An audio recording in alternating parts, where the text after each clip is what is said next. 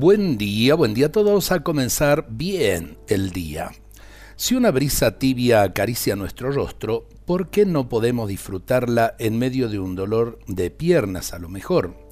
Si estamos dialogando con un amigo querido, ¿por qué no podemos disfrutarlo aunque suframos la angustia de no tener trabajo? Si estamos contemplando un atardecer, ¿por qué no podemos valorar ese momento aunque hayamos perdido algún objeto valioso o a lo mejor nos han robado? Es la obsesión lo que nos impide gozar de las cosas buenas de la vida.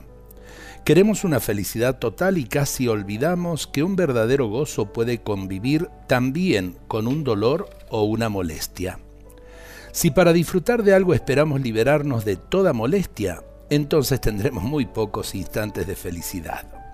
No es necesario que todo esté perfecto en mi vida, en mi cuerpo y en mi entorno para que yo pueda disfrutar algo.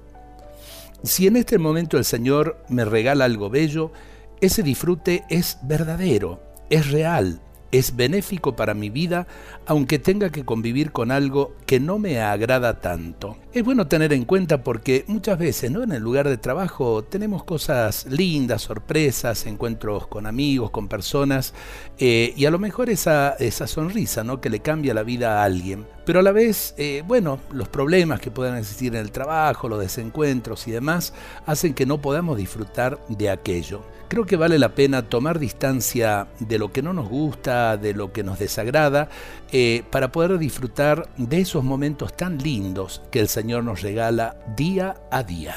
Ojalá que lo entendamos y lo vivamos. Dios nos bendiga a todos en este día.